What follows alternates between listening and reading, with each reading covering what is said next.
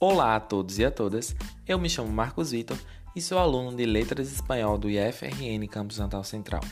Hoje é o dia 3 de novembro de 2020 e o tema do meu podcast de hoje é sobre as aulas de espanhol no Brasil. A língua espanhola era uma disciplina obrigatória no Brasil desde o ano de 2005, uma política que surgiu graças a fatores como a inserção do Brasil no Mercosul. O nosso país, geograficamente falando, é rodeado por outros países que têm a língua espanhola como primeira língua, o que torna tardia a inserção dessa obrigatoriedade nas escolas. Como dialogar com vizinhos tão próximos se não sabemos a própria língua deles? Ou seja, esse é um conteúdo primordial para o desenvolvimento da comunicação falada ou escrita. Mas, como nem tudo são flores nesse país, mesmo com as baixas cargas horárias de aulas e o espanhol sendo a língua mais escolhida no Exame Nacional do Ensino Médio, o Ministério da Educação implementou a reforma do ensino médio que retirou a obrigatoriedade da língua espanhola da base comum curricular em 2016. A proposta é irônica não só pela questão de tratados internacionais, blocos econômicos ou situação geográfica, mas também pelo fato de que países de língua espanhola são os que mais emitem turistas para o Brasil.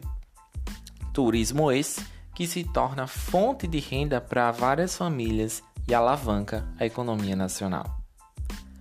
Tal atitude afeta diretamente licenciandos já formados na área, que agora se veem sem perspectivas de inserção no mercado, além dos discentes que estão em formação nas universidades públicas e privadas de todo o país. Já que, com a retirada da obrigatoriedade da oferta de língua espanhola do ensino médio e a facultativa inclusão deste idioma no currículo de ensino fundamental, não haverá mais a abertura de concursos para esta área no ensino e as escolas deixarão de contratar professores dessa cadeira. Em meio a todo esse quadro, as escolas privadas, fortemente protegidas pela nova lei trabalhista, não hesitarão em demitir em massa os docentes de língua espanhola, já que não haverá a obrigatoriedade da oferta desse idioma. Também devemos olhar para um grande risco das instituições de ensino superior, sejam federais, estaduais ou particulares, fecharem seus cursos de graduação e até mesmo de pós-graduação já que não haverá demanda e os brasileiros não, falam, não farão um curso sem a possibilidade de crescimento profissional e de ganhos econômicos após a formação.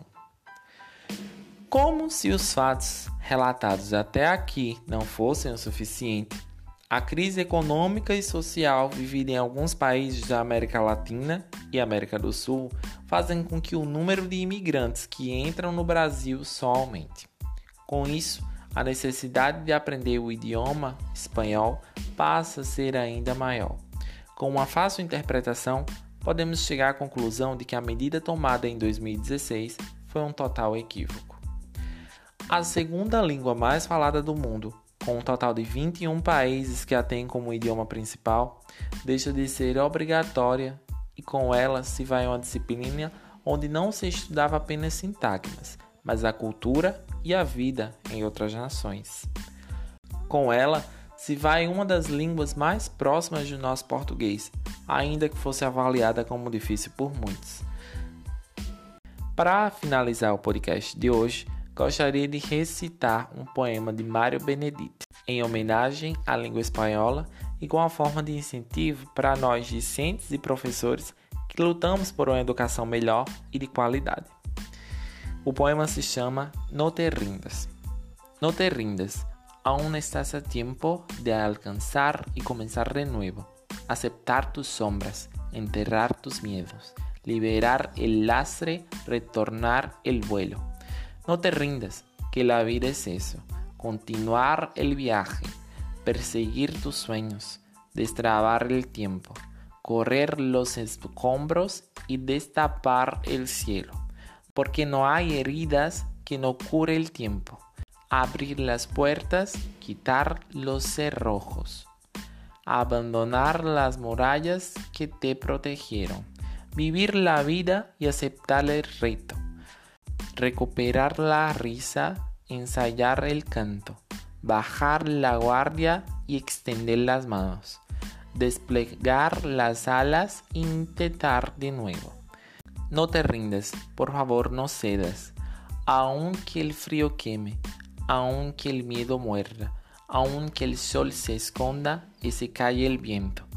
Aún hay fuego en tu alma, aún hay vida en tus sueños, porque la vida es tuya y tuyo también el deseo, porque lo has querido y porque te quiero, porque existe el vino y el mar, el cierto, celebrar la vida y retomar los cielos.